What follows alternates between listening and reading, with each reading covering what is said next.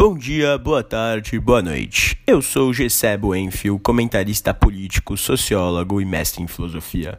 Hoje aqui no Democast temos a presença de Rubens Ian, jornalista, doutor em filosofia e colunista da Folha de São Paulo. Olá, Gessé. Obrigado pelo convite. Olá a todos os ouvintes. Então, Rubens, recentemente vi sua última coluna da Folha que tratava da ascensão da extrema-direita no Brasil e no mundo. Claro que no momento delicado no debate público, as afirmações postas por você tiveram uma repercussão grande nos leitores e nas redes sociais.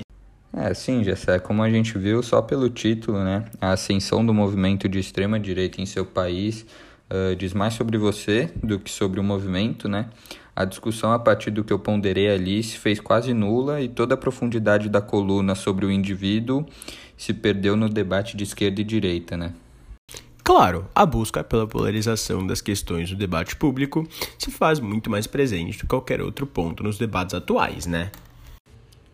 De fato, de fato, e essa prática, né, atual, ela limita em todos os aspectos o diálogo.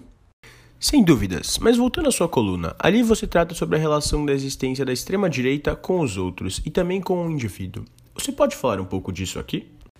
Sim, sim, claro. Tipo, a existência da extrema-direita é sustentada pela noção de identidade coletiva e todas as questões políticas e sociais que englobam essa ideologia, né? E é claro que todo coletivo tem aqueles que estão fora dos limites do grupo, seja qual for a característica determinante.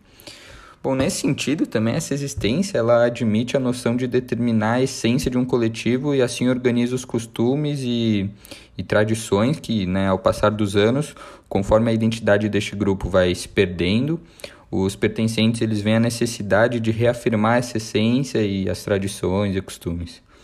É, portanto, à medida que existe a dissolução de movimentos de extrema direita, que resulta na diminuição da presença destes, né, esta dissolução é a causa determinante para a ascensão dos movimentos novamente e as reafirmações de identidade nos anos seguintes. Muitas das vezes também com discursos de ódio, obviamente.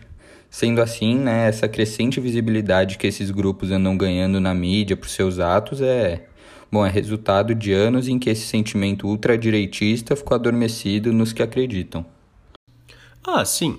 Então, dadas as colocações de Rubens, quem sentir curiosidade em saber como essas colocações se relacionam mais com você do que com o próprio movimento, vá conferir após o podcast a coluna dele.